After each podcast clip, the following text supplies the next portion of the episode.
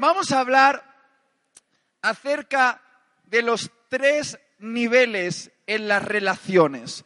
Di conmigo amistad, noviazgo y matrimonio. Eh, si lees la Biblia, te darás cuenta de que las relaciones, y particularmente las relaciones románticas, son importantes para Dios.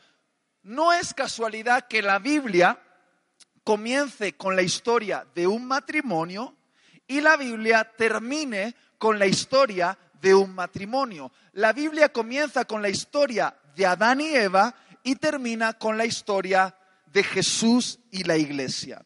Y todo en la Biblia gira en torno a relaciones humanas y cómo Dios se revela a través de esas relaciones, se crea familia y si te das cuenta, el amor es algo muy importante para Dios, pero no solo el amor, sino también la sexualidad.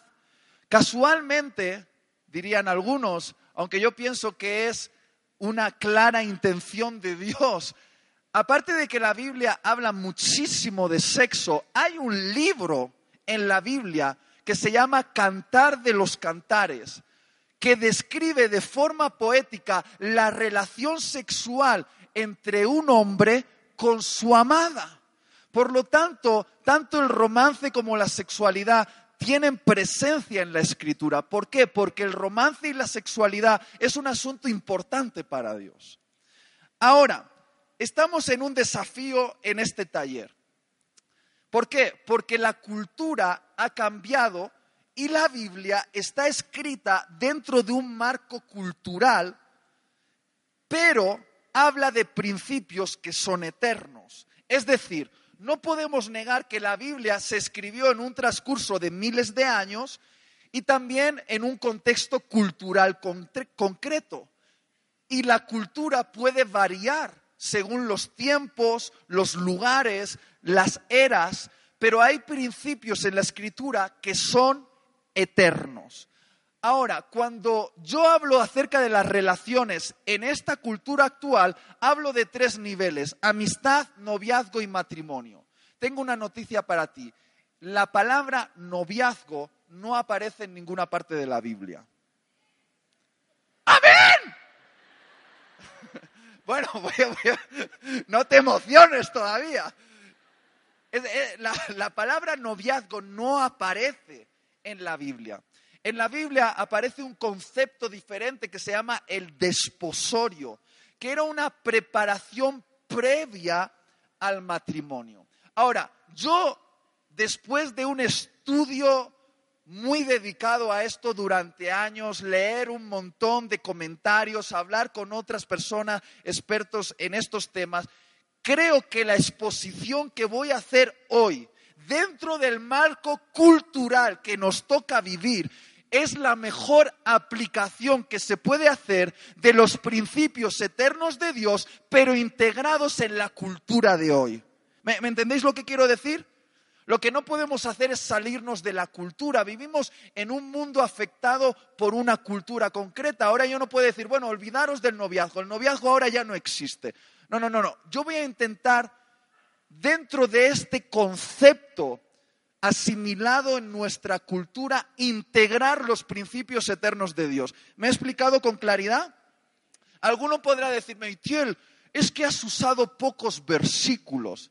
Mira, aunque apenas voy a usar versículos por ahorrar tiempo, te puedo asegurar que todo lo que voy a enseñar hoy está filtrado a través de los principios eternos de Dios en la escritura. ¿Está bien? Dicho esto, vamos allá. Vamos a hablar de la amistad, el noviazgo y el matrimonio según el sistema del mundo. Di conmigo, sistema del mundo. Voy, sé que no lo podéis leer muy bien, yo lo voy a leer. Esto es como el sistema del mundo percibe la amistad, el noviazgo y el matrimonio. Y después vamos a hablar de cómo lo percibe el reino de Dios. ¿Está bien? ¿Qué es la amistad según este sistema del mundo?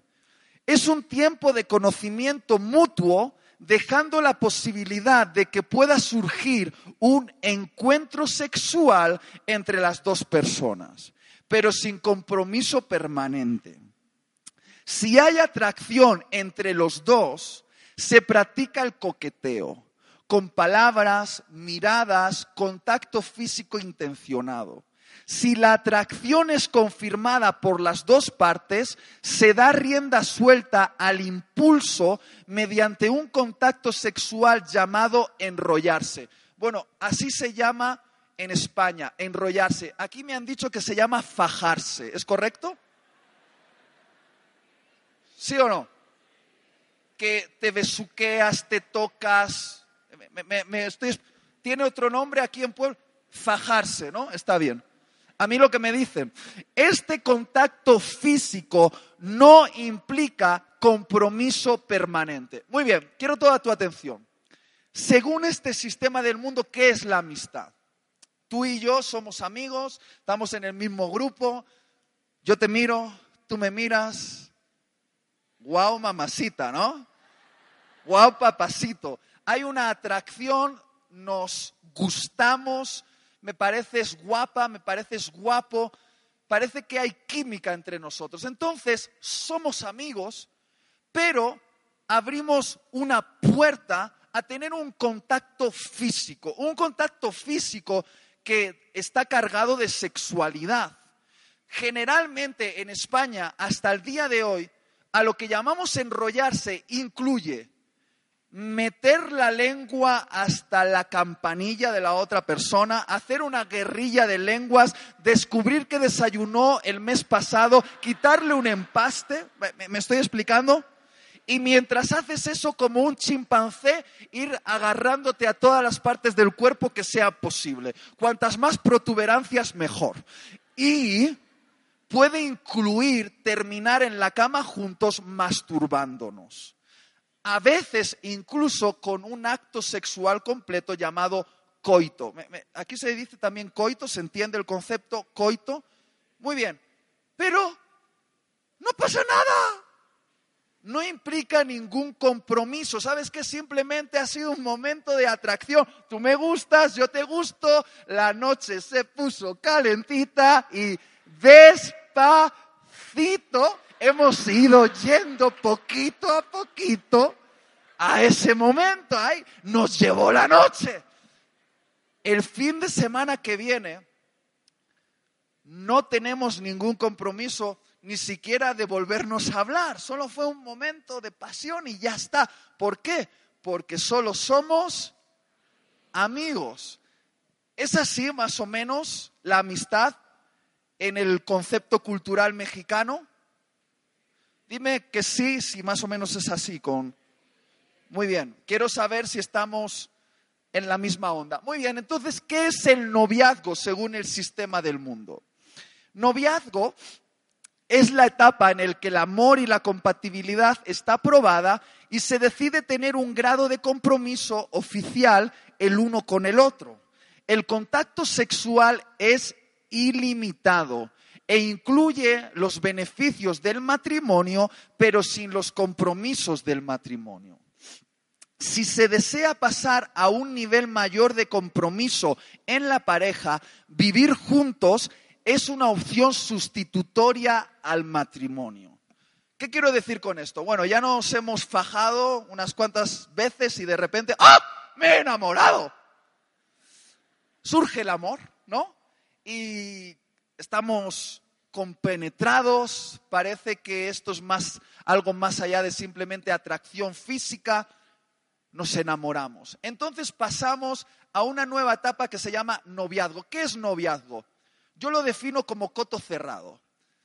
Hasta ahora esto era territorio abierto. Tú podías enrollarte con uno, un fin de semana, yo con otro, éramos amigos, no pasa nada. Pero si somos novios, cuidado. Ahora tú eres mía y yo soy tuyo, aquí cerramos y ya está. En el noviazgo hay una cierta fidelidad. Y en el noviazgo se asume que tú no te puedes andar fajando con otras personas porque tienes un compromiso basado en un supuesto amor por la otra persona. Ahora, el contacto físico en el noviazgo es ilimitado, es con relaciones sexuales completas, es decir, como si estuvieses casado, pero sin estar casado. Y si la cosa marcha muy bien y ya estás harto de tus padres, pero no quieres casarte porque son demasiados problemas, hay una opción sustitutoria que está muy de moda, por lo menos en España, no sé en México, es irse a vivir juntos, lo que llamamos una pareja de hecho. ¿Se llama aquí así? ¿Qué es irte a vivir junto con otra, otra persona? Es como una especie de matrimonio, pero no es matrimonio. Yo lo llamo como un amor con salida rápida. Es decir, cuando te vas a vivir juntos, tú no juntas la economía, tenemos todavía dos cuentas separadas, no compras una casa, te vas de alquiler. Eh, normalmente no tenemos hijos. ¿Por qué? Porque vivir juntos es una experiencia de conocimiento. Tú estás bien conmigo, yo estoy bien contigo, no pasa nada. Los dos estamos de acuerdo de que en vez de irnos a la casa de nuestros padres, podemos irnos a la misma casa, tenemos un sostenimiento económico que nos lo permite, entonces nos vamos a vivir juntos. Pero cuidado, si se acaba el amor, si la cosa se enfría, yo me voy por la izquierda y tú por la derecha. Tú te vas con tus padres y yo me voy con los míos. ¿Por qué? Porque no tenemos nada firmado, nada nos une y tenemos una puerta de escape bien rápida. ¿Me, me estoy explicando con claridad? ¿Es más o menos así en México como es en España? Muy bien, me alegra saber que estoy hablando el mismo lenguaje. Entonces, ¿qué es el matrimonio? El matrimonio en este sistema del mundo es un acto institucional para formalizar la relación frente a la familia, la sociedad y la ley. Es únicamente un acto legal que puede incluir una celebración religiosa carente de sentido la relación de pareja se estabiliza y se convierte en el marco apropiado para construir una familia y hacer planes de futuro a largo plazo. Lo que quiero decir es que llevamos ya muchos años viviendo juntos y las cosas marchan muy bien. Queremos tener hijos o ya nos hemos quedado embarazados.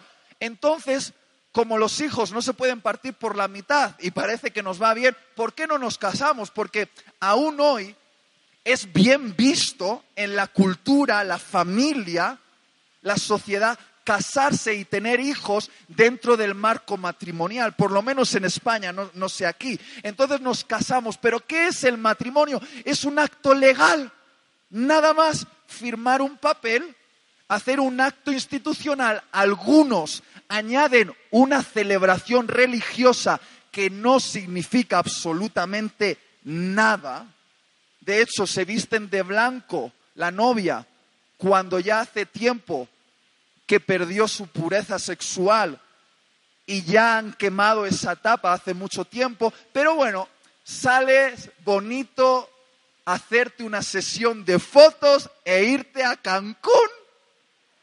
Vamos a casarnos. Más o menos así puede ser en México como es en España.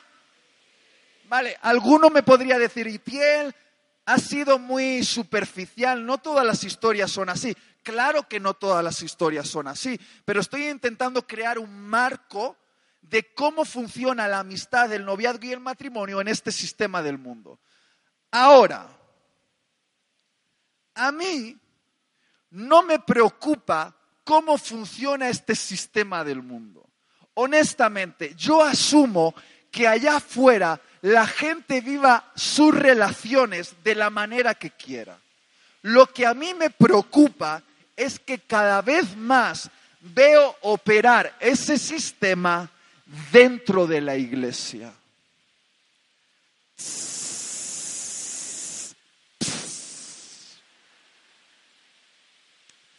Cada vez más veo operar el sistema del mundo dentro de la iglesia. Y tú dices, no, no, no, no, no, no, no, no. Y tiel, pero ¿cómo? No, no, no, no, no, no, no, no. En la iglesia nosotros no nos fajamos. En la iglesia no nos fajamos. Tenemos noviazgos de un mes. Funciona, probando, probando. En la iglesia no nos fajamos. En la iglesia tenemos una versión cristianizada que se llama tener noviazgos de un mes, o de dos meses, o de tres meses, y tener como unos cinco o seis noviazgos antes de cumplir los 20 años. ¿Sabes qué es eso? Fajarse en el lenguaje cristiano. Pero sigue siendo fajarse igual. ¿Por qué? Porque ese no es el modelo de Dios. Ahora di conmigo, esto se pone calentito ahora. Dile que está a tu lado y Tiel va a perder amigos. Mira, el Padre está enviando señales. Gracias, Padre. Porque sé que tú me oyes a pesar de estos jóvenes calenturientos. vale. Ahora vamos a hablar de la amistad, el noviazgo y el matrimonio según los principios de Dios. ¿Estás listo? Por favor, presta atención. ¿Qué es una amistad? Es un tiempo de conocimiento mutuo cuyo enfoque es conocer el alma de la otra persona y darse a conocer a través de vivir experiencias juntos y compartir pensamientos. El contacto físico está limitado al contacto afectivo como el que tienen dos hermanos y nunca es un contacto sexual. La amistad, bueno, hasta aquí lo, voy a aclarar. Dos amigos en la iglesia su enfoque de ese chico y esa chica es conocerse. ¿Conocer qué? El alma. Conocer el alma de la otra persona mientras das a conocer tu alma a la otra persona. ¿De qué manera? Viviendo experiencias juntos, compartiendo conversaciones, eh, teniendo tiempos de calidad. Oye, ¿y cuánto puedo tocar en la amistad? El mismo contacto que tienes con tu hermanito. Es decir, yo no sé en México cómo los hermanos se tocan. Yo te voy a decir cómo se tocan los hermanos en España. Es un contacto afectivo. Nos damos besos en las mejillas, nos damos abrazos afectivos, pero con ciertas limitaciones. ¿Por qué? Porque somos hermanos, ¿vale? Hermanos de, sangre. ¿Me, entendéis lo que quiero decir? Eh, nos damos la mano, tenemos como una, un afecto, es un contacto físico afectivo. Hay cosas que no hacemos. Por ejemplo, yo a mi hermano nunca le diría, siéntate en mis rodillas, aquí.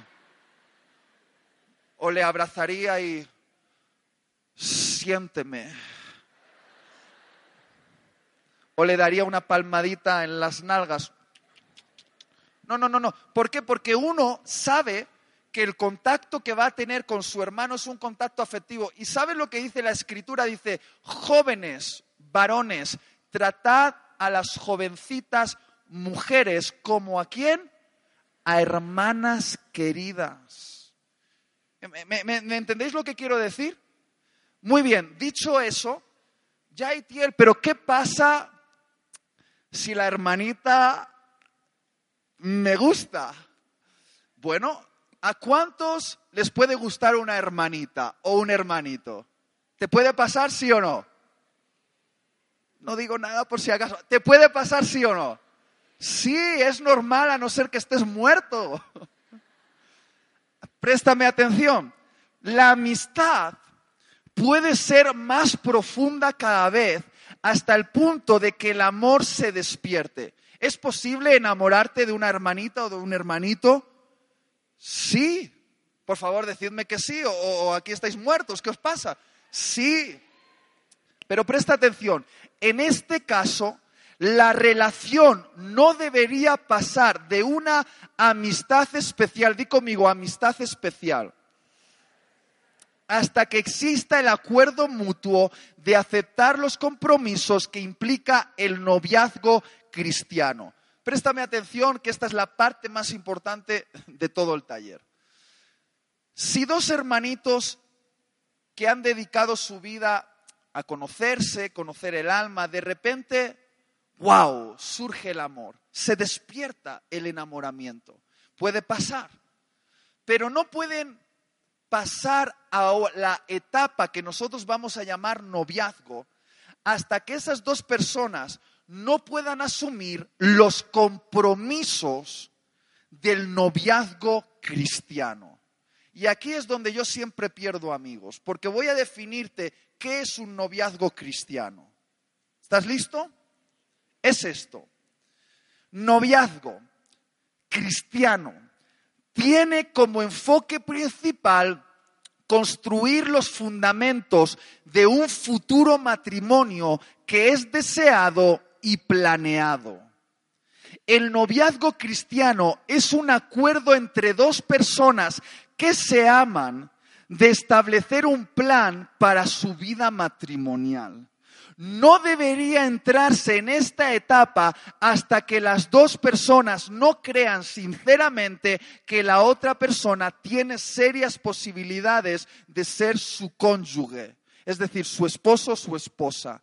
Existe un contacto físico romántico, pero nunca es un contacto sexual. Ahora, quiero que me prestes atención. Por favor. El noviazgo cristiano es una etapa previa y preparativa para el matrimonio el noviazgo cristiano está diseñado para que dos personas que se aman desarrollen un plan para casarse. Un plan que tiene que ser expuesto delante de la familia, delante de los pastores y delante de los demás personas importantes en su vida. Y es más, deberían tener una fecha aproximada para la boda, porque todo noviazgo cristiano tiene como enfoque casarse. ¡Hoy qué animados! ¡Qué animados!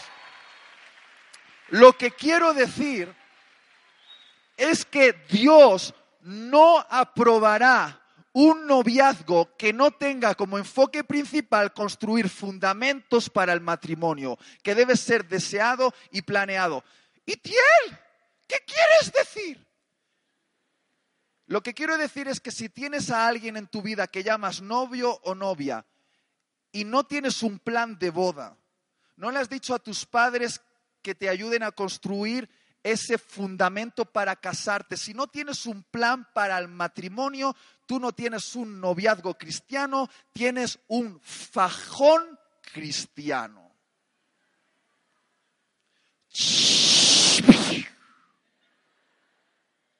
Estás con esa persona solo porque te gusta meter la lengua.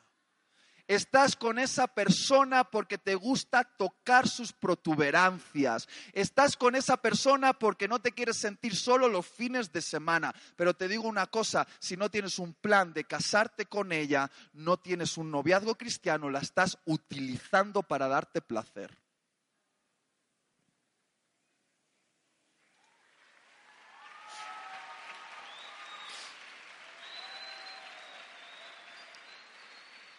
Entonces aquí llega la pregunta lógica. Y Tiel, a ver, pero lo que tú estás diciendo es que pase de una amistad y que pase un noviazgo para casarme.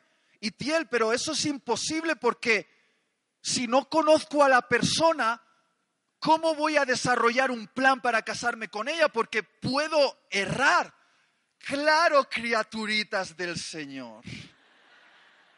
Por eso hemos diseñado algo que se llama la amistad especial. ¿Veis este cuadro? El primer cuadro a la izquierda es, no se ve porque la, justo la línea pasa por el centro, es amistad, di conmigo amistad. El segundo es amistad especial. El tercero es noviazgo. Y el cuarto es matrimonio voy a explicar en estos 15 minutos que me restan esta tabla de cómo deberíamos hacer las cosas si realmente somos cristianos. ¿Está bien? ¿Por qué deberíamos hacerlo bien. Mira el que tienes a la izquierda y a la derecha. ¿Sabes quiénes son esos? Son hijos de Dios. ¿Y sabes quién es Dios? El juez del universo, el rey de todo el universo. Y cuando estás metiendo la mano a una de esas personas que te rodean, lo que estás metiendo es tu mano en un lugar sagrado. Estás metiendo tu mano en el hijo o la hija del rey del universo. Y lo que no puede ser posible es lo que yo estoy viviendo como pastor de jóvenes. Niñas y niños abandonando la iglesia y yo detrás de ellos diciéndoles, por favor, no te vayas, ¿por qué te vas? Y ellos con lágrimas en los ojos me dicen, me voy porque allá afuera me tratan con más respeto que aquí adentro, porque aquí en la iglesia donde supuestamente debería protegerse mi corazón, ese tipo, esa tipa me enamoró, me prometió grandes cosas y cuando le di mis besos, le dejé tocar mi cuerpo, me dijo, no, no, no, no, siento de parte del Señor que esto no es para nosotros y me abandonó como un pañuelo usado y me siento un objeto utilizado y por eso me voy. Y te voy a decir una cosa, podemos justificar que somos latinos de sangre caliente. Si hay alguien de sangre caliente aquí, que diga un ¡Uh! Lo somos, pero un día te vas a ver cara a cara con el Rey del Universo y debes explicarle cómo trataste el corazón de tus hermanitos y de tus hermanitas. Y qué triste es que alguien termine en el infierno por tu culpa. De que alguien abandone la iglesia porque le rompiste el corazón, porque le utilizaste o porque le usaste. Y te digo que un alma que se pierde es una cosa muy seria. ¿Alguien me está entendiendo aquí, sí o no? Entonces, este cuadro que voy a plantearos es un cuadro de protección de la manera en el cual deberíamos hacer las cosas. Presta atención. Comenzamos por una amistad, pero decimos que un noviazgo es una etapa previa para casarse, es decir, un noviazgo cristiano tiene el objetivo de preparar un plan de boda, es decir, un noviazgo cristiano tiene fecha para boda, involucra a los padres, hace conocido que esas dos personas se van a casar, solo que están esperando un tiempo, están construyendo el fundamento para ese matrimonio, pero hay un plan. ¿Cómo entonces podemos asegurarnos que la persona con la cual vamos a desarrollar ese plan es la persona correcta? Pues con la amistad especial. ¿Qué es la amistad especial? Es un grado mayor en la amistad, donde tú te comprometes con una, di conmigo, una, porque hay algunos que piensan que pueden tener tres amistades especiales. Y los muy desgraciados hacen copy-paste a las tres igual. Copy-paste, copy-paste, copy-paste, la misma poesía, desgraciado.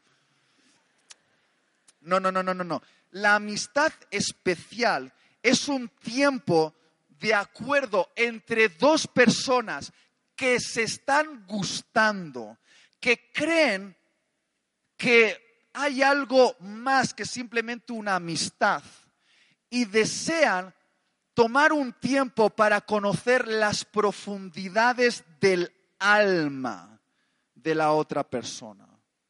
Ahora, por favor, préstame atención. ¿Ves que ese cuadro está dividido eh, como en dos partes? La amistad y la amistad especial están dentro de un cuadro que pone enfoque conocerse. Di conmigo, enfoque conocerse.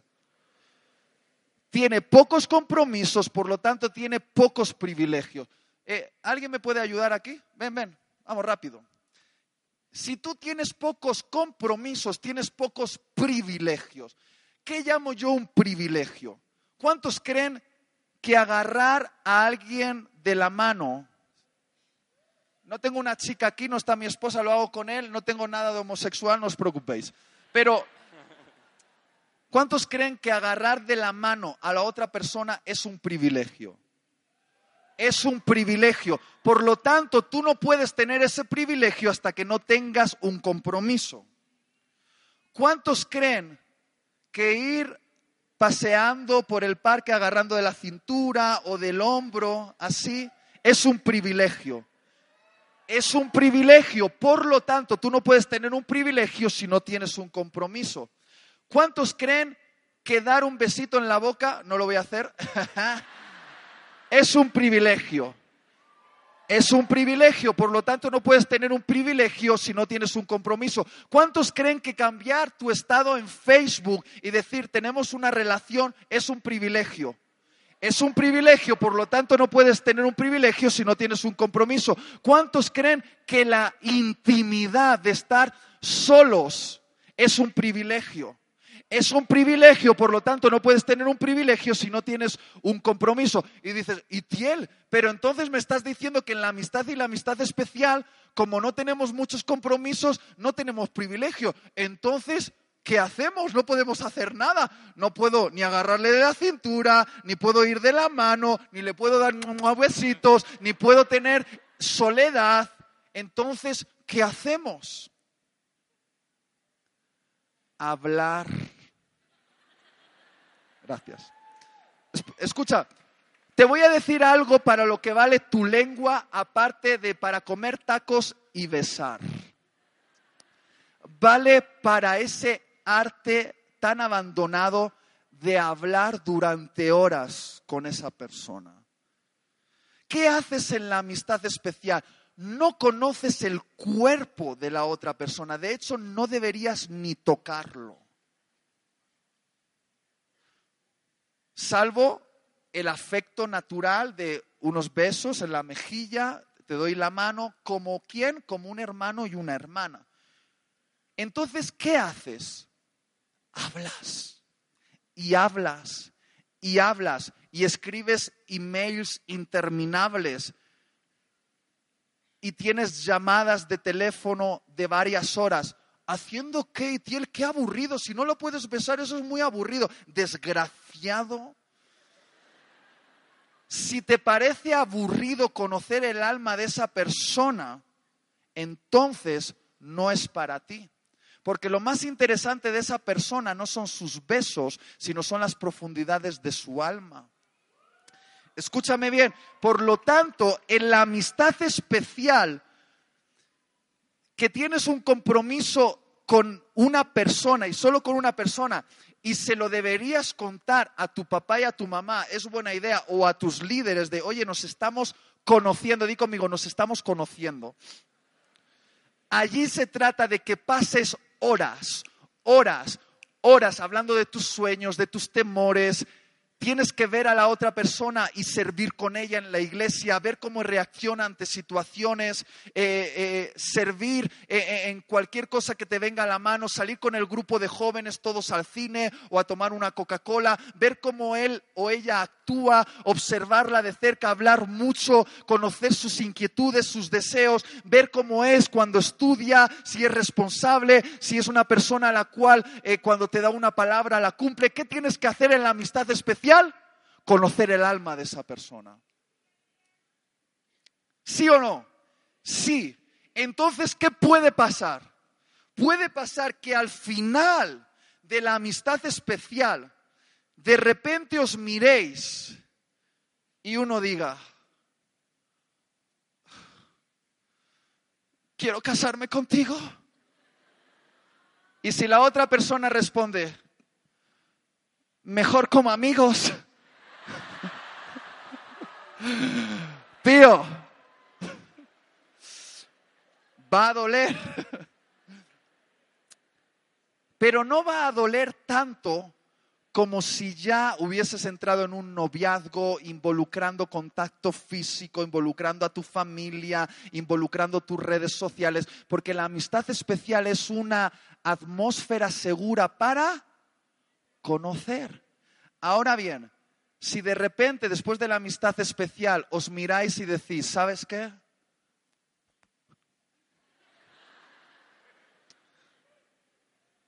Yo creo que tú eres la mujer con la cual quiero tener hijos Y ella te dice, yo quiero que tú seas el padre de mis hijos, mi macho ibérico. Quiero construir un plan contigo, quiero casarme contigo hasta que la muerte nos separe. Si los dos sois capaces de miraros y decir, creo que estamos listos para entrar en esa etapa previa al matrimonio que se llama noviazgo, que tiene como enfoque casarse, entonces podríais saltar a la otra etapa. Y claro que se abre un mundo de posibilidades para vosotros. Ahora, lo que la gente me pregunta, Itiel, eh, ¿cuánto tiempo debería ser una amistad especial y cuánto tiempo debería ser un noviazgo? Yo tengo una frase, amistades especiales largas, noviazgos cortos, matrimonio feliz. Lo voy a volver a decir. Amistades especiales largas, noviazgos cortos, matrimonio feliz. Porque en el momento en el cual saltas al noviazgo y ya empiezas a tener cierto contacto afectivo, no sexual, pero afectivo, empiezas a besar a la otra persona, por ejemplo, yo no sé tú, pero a mí cuando calientas aquí arriba, se calienta aquí abajo. Y entonces comienza la cuenta atrás. Porque tú sabes que el sexo está reservado para el qué? Matrimonio. Y si tú alargas mucho el noviazgo, querido, querida, te vas a quemar y puedes cruzar la línea y traer maldición a tu relación, porque la fornicación trae maldición a tu relación. ¿Me, estáis entendiendo lo que quiero decir? Entonces, uno puede decir, Itiel, pero si estás en el noviazgo, ¿Hay vuelta atrás? Sí hay vuelta atrás, pero no debería ser la norma. Es decir, el que os habla, ¿sabes cuántas novias ha tenido? Te voy a dar una pista. Una. Y es la misma con la cual me he casado, Damaris. Lo que quiero decir es que yo solo he tenido una novia, yo solo he besado a una mujer, yo solo he dicho te amo a una mujer, solo he paseado del parque, en el parque dados de la mano con una mujer, solo me he entregado a una mujer y eso es un éxito. Sé que en este mundo el éxito es cuantas más mujeres o más hombres puedas catar mejor, pero en el reino de Dios no es mejor. Por lo tanto, si tú haces las cosas como te estoy explicando, la amistad especial va a ser la atmósfera para echarte para atrás si las cosas no van bien. ¿Habrá dolor o tristeza? Sí, pero no tanto como si entras en un noviazgo y al de un mes dices, uy, ¿quién es este burro con el que he empezado a salir? ¿Quién es este burro al que le he besado? ¿Quién es este burro al que le he dejado que me toque? Entonces, queridos, ahí sí que hay más dolor y hay más fractura en el alma. Y te voy a decir una cosa, si tú haces las cosas bien, puedes tener un noviazgo fracasado. Si eres un poco tonto, puedes tener dos. Si eres extremadamente patoso, como un caso ya extremo, tres, pero te digo una cosa, algo deberías estar haciendo mal si tienes varios noviazgos fracasados. Porque los noviazgos no deberían fracasar si has tenido una buena amistad especial. Porque en la amistad especial has dedicado el tiempo necesario para conocer el alma de la otra persona. ¿Me estoy explicando con claridad? ¿Y Tiel, cuánto puede durar una amistad especial? ¿Meses o años? ¿Años? Sí, si ya tendrás tiempo en el matrimonio hasta cansarte de tocarla de arriba abajo, no te preocupes. Pero te voy a decir una cosa, si haces bien la amistad especial, si conoces el alma de la persona,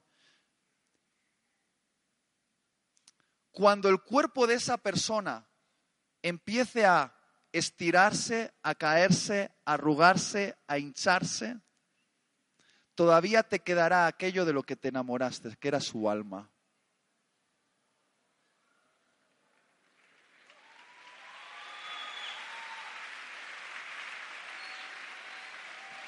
El cuerpo se pone peor con el tiempo, pero el alma se pone mejor.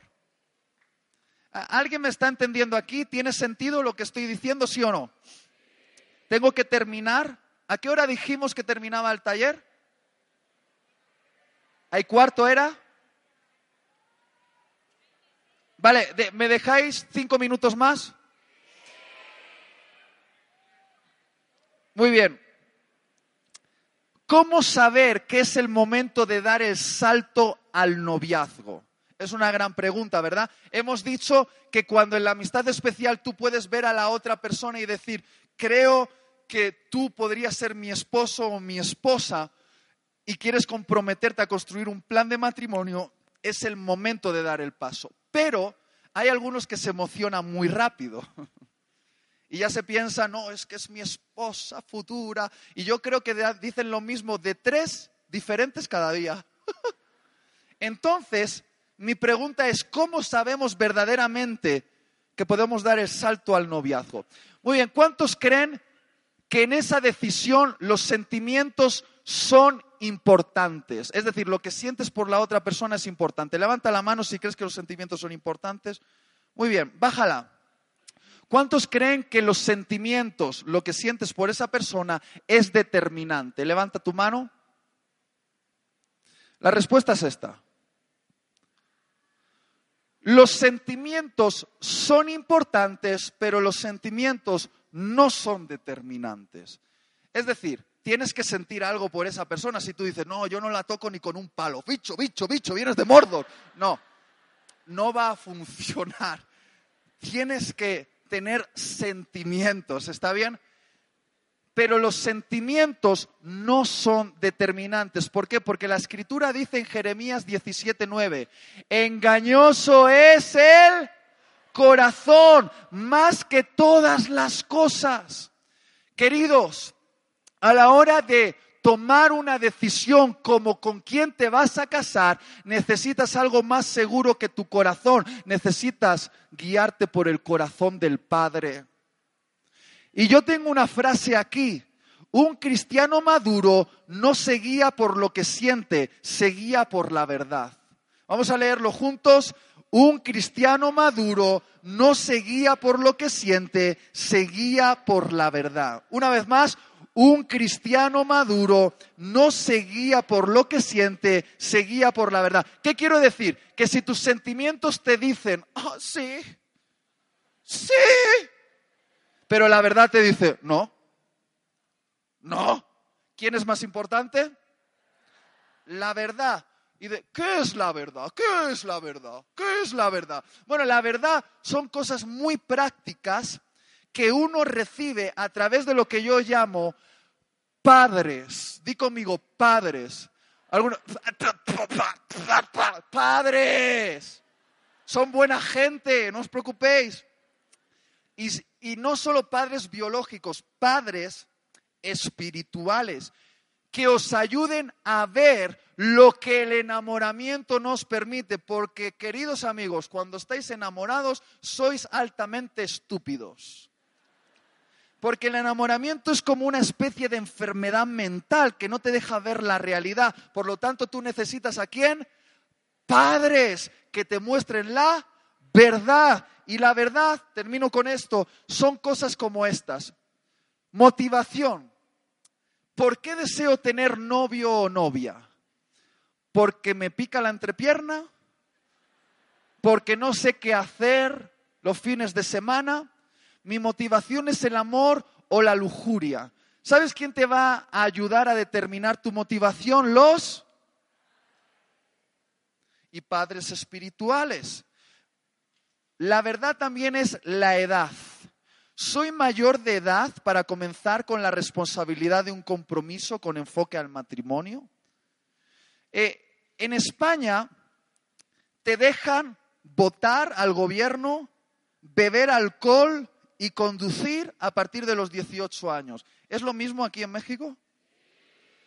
Por lo tanto, si el gobierno considera que tú hasta los 18 años no tienes capacidad mental para elegir a tu gobierno, para controlar lo que bebes o para conducir, alma bendita, ¿qué te hace pensar que con 13, 14, 15, 16, 17 años puedes plantear los fundamentos para casarte? Si tu madre todavía está luchando contigo para que hagas la cama, para que limpies los trastes, para que termines la tarea. No, pero vamos a ser novios. Alma bendita, tienes 15 años, explótate las espinillas, que ese es tu momento. Juega a la PlayStation, vete a jugar a fútbol. No, tu, tu mente no está lista para construir el futuro matrimonio. De hecho, los psicólogos dicen que en la adolescencia estamos formando nuestra identidad y si tú metes a otra persona en tu vida, cuando eres un adolescente, boicoteas tu desarrollo personal. ¿Sabéis por qué hay chicos que con 30 años parece que tienen una nueva adolescencia? Porque cuando eran adolescentes se echaron novio o novia y no permitieron vivir las etapas correctamente. Necesitas vivir una etapa donde tú estás desarrollando tu personalidad para ti mismo. No puedes tener novios o novias antes de tener mayoría de edad.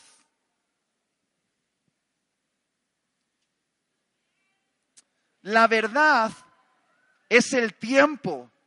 Mi situación actual implicaría muchos años de noviazgo. Imagínate que tú tienes ya 18 años y tienes, ya puedo, pero tienes cinco años de carrera universitaria por delante. ¿Tú crees, alma bendita del Señor, que tú puedes meterte en un noviazgo que va a durar más de cinco años? Tengo dos palabras para ti, calzones de acero. Cinco años de noviazgo es una trampa mortal. De hecho, vas a llevar tu relación no solo a, una tensión sexual, sino a un estancamiento emocional. Yo he visto muchas parejas que tendrían posibilidades de ser buenos matrimonios, pero como no pueden casarse porque su situación no lo permite, se estancan y el estancamiento quiebra el amor. Por lo tanto, nunca deberías tener un noviazgo demasiado largo. Algunos me preguntan, ¿cuánto tiempo de noviazgo? Mira, no hay una norma pero un año, un año y medio, quizá máximo dos, sería buena idea. ¿Me, entendéis lo que quiero decir? No pongo una norma, pero os doy consejos de alguien que tiene cierta experiencia. Eh, ya termino con esta tabla, ¿vale? Condición. Estudio o trabajo, soy consciente del compromiso del noviazgo y esto cómo condiciona mis posibilidades de estudio, viajes al extranjero. Puedo proveer de una base de independencia económica para el matrimonio. Es decir, si tú no tienes nada que ofrecer a esa chica o a ese chico, es decir, si no le puedes dar la anita, si no puedes plantear el podemos pagar las deudas, si tus condiciones profesionales reales de lo que estás viviendo no te permite construir un matrimonio, no te metes en noviazgo. Lo que deberías hacer es primero prepararte bien para tratar como una reina o tratar como un rey a esa persona que, con la que te vas a casar. Por lo tanto, dedica los mejores años de tu vida a crear una buena dote que luego se la puedas ofrecer a esa chica o ese chico y a los padres de esa chica y ese chico y decirle, hey, tu niñita en mis manos va a estar bien cuidada. Así el padre suelta a su hija. Pero si no tienes nada que ofrecer, ¿qué, vas a hacer? Y familia, mis padres están de acuerdo con la idea de que soy suficientemente maduro como para comprometerme a un noviazgo, lo aprueban. Es decir, si tus padres te dicen, no lo veo, ya, Itiel, pero mis padres no son cristianos, ya, pero son padres y te aman. Y te voy a decir una cosa, los padres no cristianos aman a sus hijos también. Y los padres no cristianos ven cosas que tú no ves. No, pero yo me siento muy listo. Eres bien tonto. Eso es lo primero. Porque tus padres, por madurez, son capaces de ver cosas que tú todavía no percibes. Si tus padres te dicen, hey, no te conviene. No, pero este chico deja el colegio, deja los estudios, hace pellas, no sé cómo se llama aquí, sale y viene a verme. Tú ves algo romántico, pero tu padre ve que eso es un holgazán que te va a tener en la miseria. Tú ves, no, esa chica se viste tan sexy y siempre se está pintando las uñas y mírala. Y tú dices, ay, qué hermoso es, pero tu padre dice, uy, esta es un... Anda calentando la bragueta dos, tres por aquí también, ¿eh? Claro, es que tus padres ven lo que tú no ves. Y claro, tiempo me ha faltado para hablarte del gran, increíble yugo desigual. Pero, no, no, no, no hay tiempo, me van a cortar la cabeza. Esto lo dejo para la próxima vez. Si es que empieza en 10 minutos, ¿verdad? Hay que cortar. El yugo desigual es la peor idea que puedes tener. ¿Por qué? Principalmente porque Dios lo prohíbe. Y tú dices, no, pero estoy enamorado, estoy enamorado. Un cristiano maduro no seguía por lo que, seguía por la... Y la verdad es que la luz y las tinieblas no pueden unirse. ¿Cómo vas a construir un plan con alguien que no comparte contigo lo que para ti es más importante? Que es Dios. Y te voy a decir una cosa, el noviazgo es la peor forma de intentar convertir a una persona, porque eso es manipular. Y lo que generalmente pasa es que esa persona no se convierte. Y tú vas a poder cargar con la idea de que esa persona que amas, con la que te acuestas en la cama, con la que tienes hijos, el día que mueras, pasará la eternidad en un lugar diferente al tuyo. Por eso el yugo desigual no te conviene y Dios lo prohíbe. Y termino con esto. Dios os bendiga y que hagáis las cosas bien.